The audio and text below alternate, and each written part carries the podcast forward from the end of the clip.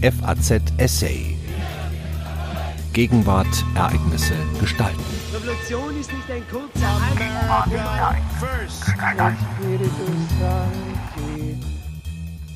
Steinmeier greift ein. Nach dem Scheitern der Jamaika-Sondierungsgespräche konfrontierte Angela Merkel Bundespräsident Frank-Walter Steinmeier am 20. November 2017 mit dem Plan, es müssten noch einmal Bundestagswahlen stattfinden. Sie werde abermals als Kanzlerkandidatin der Unionsparteien in den Wahlkampf ziehen. Der Bundespräsident sagte Nein. Eine Rekonstruktion von Günther Banners. Sonntag, 19. November 2017, 23.55 Uhr. Mit dem Abbruch der Sondierungsgespräche zur Bildung einer schwarz-gelb-grünen Koalitionsregierung war eine politische Konstellation entstanden, wie es sie in der Geschichte der Bundesrepublik noch nie gegeben hatte. Die Parteien, die regieren wollten, am Tag des Scheiterns CDU, CSU und Grüne, konnten es mangels Mehrheit im Bundestag nicht. Die Parteien, die helfen könnten, eine stabile Regierung zu bilden, wollten nicht. Dem Nein der FDP-Führung zu Jamaika folgte am Montag ein einstimmig gefasster Beschluss des SPD-Parteivorstands. Angesichts des Wahlergebnisses vom 24. September, des Absturzes auf 20 Prozent, stehe die SPD, Zitat, für den Eintritt in eine große Koalition nicht zur Verfügung, Zitat Ende. Martin Schulz, der SPD-Vorsitzende, hatte den Beschluss vorbereitet. Auf ausdrücklichen Wunsch seines Stellvertreters Olaf Scholz war der Satz, Zitat, wir scheuen Neuwahlen unverändert nicht, eingefügt worden sollte erstmals seit 1949 die Bundesrepublik Deutschland, die größte Wirtschaftsnation der Europäischen Union, von einer Minderheitsregierung geführt werden? Sollten die Bürger der Bundesrepublik erstmals in ihrer Geschichte wenige Monate nach einer Bundestagswahl nochmals abstimmen? Nichts war gewiss zu Beginn jener Woche. Merkel berichtete von Gesprächen mit Regierungschefs der EU, die sich staunend und verblüfft erkundigten, wie lange es denn doch dauern werde, bis das angeblich so stabile Deutschland wieder eine stabile Regierung habe. Bis Januar werde es noch dauern, wurde als Antwort kolportiert, was sich immer noch als zu optimistisch erweisen sollte. Angela Merkel sprach am Tag nach dem Abbruch der Jamaika-Sondierungen bei Bundespräsident Frank-Walter Steinmeier vor. Natürlich war sie bereit, eine Koalition mit der SPD zu bilden, glaubte aber selbst nicht daran. Sie war sicher, dass die SPD-Führung bei ihren Festlegungen bleiben und nicht schon wieder ein Bündnis mit den Unionsparteien eingehen würde. Den Unionspolitikern, die wie Alexander Dobrindt von einer Regierungsbeteiligung der SPD aus Verantwortung für das Land ausgegangen und die deshalb in den Verhandlungen mit immer neuen Forderungen aufgetreten waren, hatte Merkel mehr oder minder deutlich politische Naivität vorgeworfen. Die Bildung einer Minderheitsregierung aber lehnte die Bundeskanzlerin ab. Merkel konfrontierte Steinmeier mit dem Plan, es müssten noch einmal Bundestagswahlen stattfinden. Sie werde abermals als Kanzlerkandidatin der Unionsparteien in den Wahlkampf ziehen. Stunden zuvor, in der Nacht des Endes von Jamaika, hatte Merkel den verbliebenen Vertretern der Unionsparteien und der Grünen die Regeln des Grundgesetzes zur Einleitung vorgezogener Bundestagswahlen erläutert. Innenminister Thomas de Maizière, seit langen Jahren ein loyaler Gefolgsmann Merkels, hatte sogar schon einen Termin genannt, der nach den Fristen des Grundgesetzes und nach der Berücksichtigung der Osterfeiertage und der Schulferien in Frage komme, der 22. April 2018. Zitat wir wissen, dass wir dieses Land zusammenführen müssen, und so werden wir in den nächsten Wochen in einem Weg, den wir nicht genau beschreiben können, natürlich unser verantwortliches Handeln auch weiter fortsetzen. Zitat Ende, sagte Merkel in ihrem nächtlichen Pressestatement.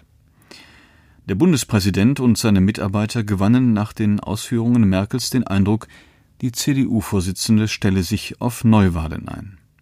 Sogar die Grundzüge der Wahlkampfführung der Union schienen festzustehen. In Merkels Lager heißt es in der Rückschau, ein weiterer Urnengang sei eine ernsthafte Option gewesen. Zur Ernsthaftigkeit aber gehören auch Pläne und Vorbereitungen, und sei es nur für den Fall der Fälle. Steinmeier sagte Nein. Mit ihm sei das nicht zu machen. Kurz nach dem Gespräch mit Merkel gab er im Schloss Bellevue eine Erklärung ab. Seine Mahnungen richteten sich, wie es sich für den Bundespräsidenten gehört, an alle Parteien, nach dem Gespräch mit Merkel gerade auch an die CDU-Vorsitzende. Von allen Parteien erwarte er Gesprächsbereitschaft, Zitat, um eine Regierungsbildung in absehbarer Zeit möglich zu machen, sagte Steinmeier. Zitat, die Bildung einer Regierung ist zwar immer ein schwieriger Prozess des Ringens und auch des Haderns, aber der Auftrag zur Regierungsbildung ist auch ein hoher, vielleicht der höchste Auftrag des Wählers an die Parteien in einer Demokratie. Und dieser Auftrag bleibt. Zitat Ende.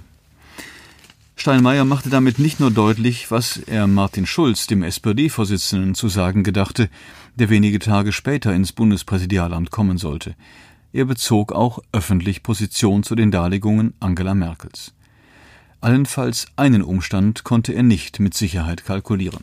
Ob Merkel partout Neuwahlen anstrebte oder ob sie lediglich ein aktives Handeln von Union und SPD anstoßen wollte, um Neuwahlen zu verhindern.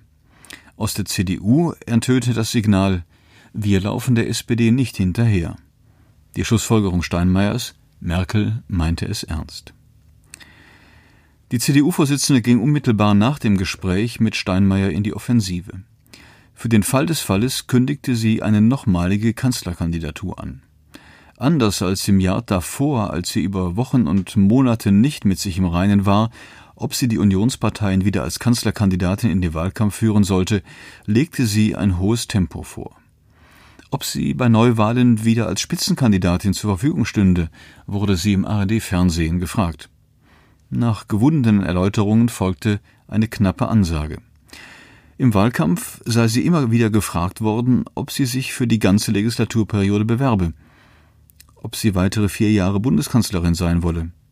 Merkel meinte, immer habe sie Ja gesagt. Zitat Jetzt sind zwei Monate um, also wäre es sehr komisch, weil wir jetzt gerade eine Situation haben, wo die FDP entschieden hat, aus den Sondierungen auszusteigen, zu sagen, dass, was ich den Wählerinnen und Wählern gesagt habe in diesem ganzen Wahlkampf, das gilt nicht mehr. Also ja. Klarheit war geschaffen, auch mit Blick auf wilde Pläne im Anti-Merkel-Lager der CDU. Die gingen etwa so. Es sollten mit wem auch immer Koalitionsverhandlungen bis zur Vertragsunterzeichnung geführt werden. Auf einem CDU-Parteitag sollte der Koalitionsvertrag dann abgelehnt werden, Merkel wäre desavouiert, bei Neuwahlen würde es dann einen anderen Kanzlerkandidaten der Union geben, Merkel wäre Vergangenheit. An diesem Montag der Vorentscheidungen telefonierten Steinmeier und Merkel mit Schulz. Beinahe gleichlautend sollen ihre Argumente gewesen sein. Es gebe doch, wenn auch nur geschäftsführend im Amt, eine von Union und SPD gebildete Bundesregierung, die doch auch leidlich funktioniere. Schulz solle das bedenken, mahnte Steinmeier. Ob man es nicht doch versuchen solle, fragte Merkel. Auch ein Gespräch von Olaf Scholz mit dem SPD-Vorsitzenden ging in diese Richtung. Schulz wunderte sich und fragte sich, ob es Absprachen zwischen den dreien gegeben habe, ihn vom Nein gegen Gespräche mit Merkel abzubringen. Der einstimmig gefasste Beschluss des SPD-Präsidiums, keine Fortsetzung der Großen Koalition, wurde schon am gleichen Tag in Frage gestellt. In einer Sitzung der SPD-Fraktion gab es heftige Kritik am Beschluss der Parteiführung. Fast alle Redner wandten sich gegen Neuwahlen. Während einer Sitzung des Bundestags plauderte Merkel freundlich mit Schulz. Der SPD-Vorsitzende sah sich von seinen Kollegen im Parteipräsidium im Stich gelassen, am meisten von Olaf Scholz. Im Interesse des Ganzen fügte er sich. Nach seinem Treffen mit Steinmeier war Schulz bereit, mit CDU und CSU in einem ersten Schritt ergebnisoffene Gespräche zu führen. Der Bundespräsident aber hatte ganze Arbeit geleistet. Steinmeier hatte wie nur wenige sonst in Berlin Erfahrungen in der Politik gesammelt. In der Amtszeit von Bundeskanzler Schröder leitete und organisierte er als beamteter Staatssekretär geräuschlos und effektiv die Regierungszentrale. In der ersten großen Koalition Merkels avancierte er zum Außenminister. Er war Kanzlerkandidat der SPD gewesen und trotz seiner schlimmen Wahlniederlage anschließend SPD-Vorsitzender, mithin Oppositionsführer. 2013 wurde er in Merkels zweiter großen Koalition abermals Außenminister. Steinmeier erwog, ab 2017 nicht mehr für dieses Amt zur Verfügung zu stehen. Wie andere Außenminister vor ihm hatte er die Erfahrung gemacht, in zentralen Fragen der Außenpolitik der Bundeskanzlerin den Vortritt überlassen zu müssen, also in den Beziehungen zu den Vereinigten Staaten, Russland, China und auch in der Europapolitik. Im unwahrscheinlichen Fall, dass die SPD nach der Bundestagswahl den Regierungschef stellen würde, wäre das Auswärtige Amt an die Partei des Koalitionspartners gegangen. Dass die SPD nicht abermals in eine große Koalition strebte, schien 2016 so gut wie gewiss. In einer künftigen SPD-Oppositionsfraktion aber würde er keine größere Rolle mehr spielen, schätzte Steinmeier. Es kam anders als geplant. Nach der Ankündigung von Joachim Gauck 2017 aus dem Amt des Bundespräsidenten auszuscheiden, machten sich die Parteien auf die Suche nach möglichen Nachfolgern. Merkel stand unter dem Druck aus ihrer Partei, dieses Mal müsse es wieder ein CDU-Politiker sein, nachdem es ihr schon 2012 nicht gelungen war, in der Bundesversammlung eine Mehrheit für einen eigenen Kandidaten zu organisieren.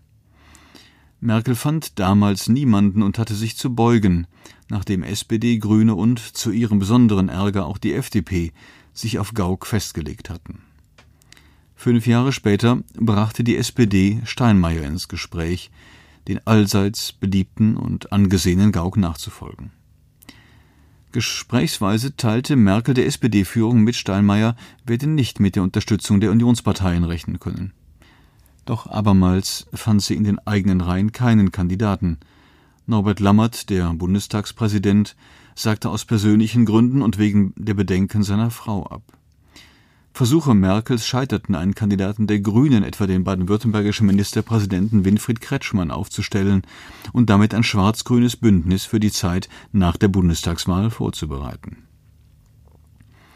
Sigmar Gabriel preschte vor und schlug Steinmeier vor. Es war ein Überraschungscoup, der die Lage Merkels ausnutzte, die immer noch ohne eigenen Kandidaten dastand. Mehrere Versuche der Unionsparteien, den SPD-Vorsitzenden davon abzubringen, scheiterten. Gabriel und die SPD-Spitze hatten sich festgelegt. Nochmals bemühte sich Merkel, einen gemeinsamen Kandidaten der Großen Koalition zu finden. Doch ein Konsens blieb aus. Merkel und Seehofer hatten niemanden zu bieten und die SPD blieb hart. Seehofer und Merkel lenkten ein. Weil sie nichts in der Hand hatten, entschlossen sie sich, den Sozialdemokraten Steinmeier zu unterstützen. Steinmeiers Nominierung durch die Unionsführung wurde in den eigenen Reihen als Niederlage empfunden, als personalpolitischer Offenbarungseid der CDU und Merkels.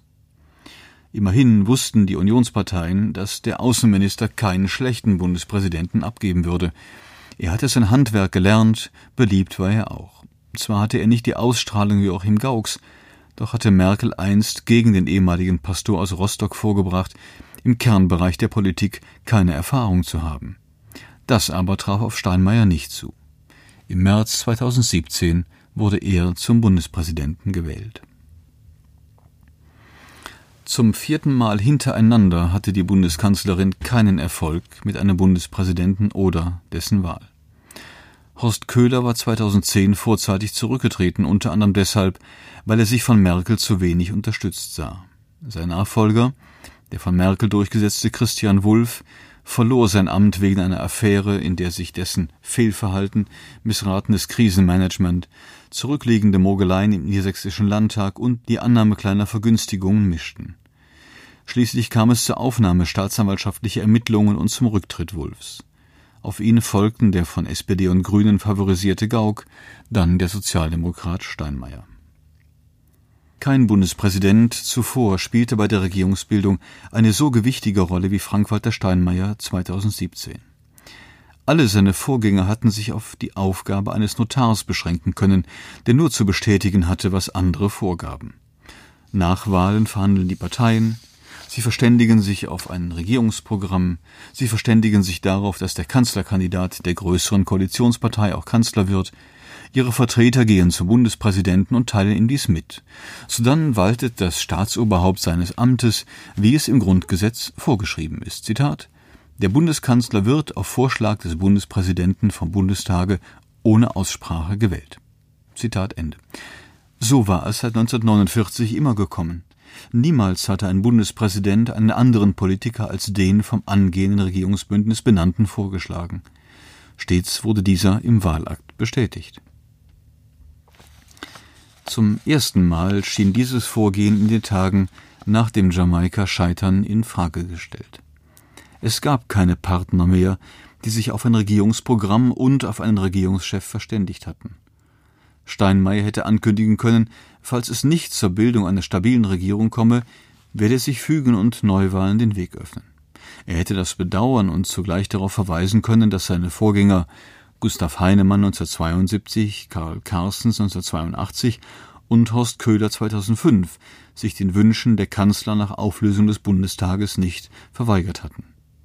Nach kalkuliert gescheiterten Vertrauensfragen hatten sie den Bundestag aufgelöst und damit das Vorziehen von Bundestagswahlen ermöglicht.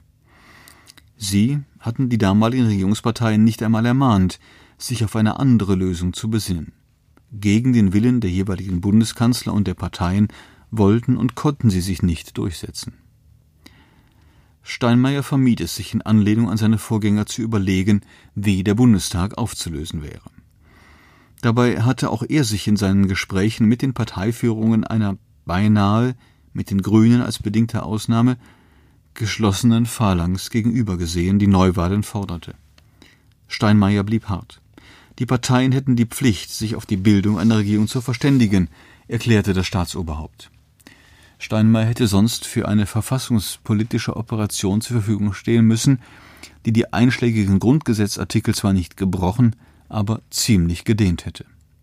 Zulasten Steinmeiers und seines Amtes wäre das gegangen und auch zulasten Merkels und der Position des Regierungschefs. Das schon dreimal angewandte Mittel, den Bundestag über eine absprachegemäß abgelehnte Vertrauensfrage des Bundeskanzlers aufzulösen, stand nicht mehr zur Verfügung. Steinmeier hätte bei einem mehrstufigen Verfahren mitspielen müssen, das dem Ansehen der Politik und der Würde der betroffenen Verfassungsinstitutionen geschadet hätte. Die Gründe Merkel war nicht mehr Bundeskanzlerin, sondern seit der konstituierenden Sitzung des Bundestages nur noch geschäftsführende Bundeskanzlerin. Sie war nicht vom aktuellen Bundestag, sondern vom vorhergehenden zur Bundeskanzlerin gewählt worden. Mithin konnte sie die Vertrauensfrage nicht stellen, um zu Neuwahlen zu kommen. Steinmeier hätte Merkel in dem Wissen zur Kanzlerwahl vorschlagen müssen, dass sie gar nicht gewählt werden wollte.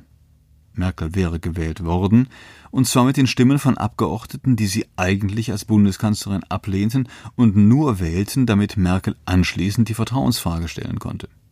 Dieselben Abgeordneten, die sie eben noch zur Kanzlerin gewählt hatten, hätten ihr sodann das Vertrauen wieder entzogen. Anschließend hätte Steinmeier den Bundestag auflösen müssen, womit er zugleich das ganze Spiel gutgeheißen hätte. Das wollte er nicht mitmachen. Es hätte auch nicht zu seiner Agenda gepasst, die er sich für seine Amtszeit vorgenommen hatte, nämlich das Ansehen der demokratischen Verhältnisse und der staatlichen Institutionen zu mehren. Sogar ein Kalkül zog Steinmeier in Betracht, wie es in der Geschichte der Bundesrepublik noch nie im Raum gestanden hatte. Für den Fall, dass Unionsparteien und SPD nicht zusammengefunden hätten, wäre er womöglich auf neue Weise dem Grundgesetz nachgekommen und hätte von sich aus Merkel dem Bundestag zur Kanzlerwahl vorgeschlagen. Hätte die CDU-Vorsitzende sich dagegen sperren können? Aus den öffentlichen Erklärungen Merkels zog Steinmeier den Schluss, Merkel würde das nicht tun. Zitat ich als Bundeskanzlerin, als geschäftsführende Bundeskanzlerin werde alles tun, dass dieses Land auch durch diese schwierigen Wochen gut geführt wird, hatte Merkel in der Nacht des Scheiterns von Jamaika gesagt. Wahrscheinlich hätte Steinmeier sie auch dann zur Bundeskanzlerin ernannt, wenn sie im dritten Wahlgang nur eine einfache Mehrheit im Bundestag bekommen hätte. Das Grundgesetz sieht diese Möglichkeit vor. Die erste bundesdeutsche Minderheitsregierung wäre die Folge gewesen. Steinmeier brauchte auf dieses letzte Mittel nicht zurückzugreifen. Seine Partei, die SPD, war zu Verhandlungen mit der Union bereit. Deren Mitglieder billigten den Koalitionsvertrag. Fast ein halbes Jahr nach der Bundestagswahl wurde Merkel von der Mehrheit des Bundestages zum vierten Male zur Bundeskanzlerin gewählt. Steinmeier hatte sich zwar gegen die Widerspenstigen durchgesetzt, bald jedoch zeigte sich, Glücklich wurden CDU, CSU und SPD miteinander nicht. Niemals präsentierte sich eine Koalitionsregierung in Deutschland gleich zu Beginn ihrer Arbeit so zerstritten wie Merkels dritte große Koalition. Nach Merkels Verzicht auf den CDU-Vorsitz musste sich Steinmeier wieder mit Fragen befassen, die um das Ende einer Kanzlerschaft, um Koalitionswechsel und Neuwahlen kreisten. Sie hörten einen Auszug aus einem Buch von Günter Banners. Er war bis zum Frühjahr 2018 Leiter der Parlamentsredaktion der FAZ. Das Buch Machtverschiebung erscheint im Propyläen Verlag Berlin zum Preis von 24 Euro. FAZ Essay. Ereignisse gestalten.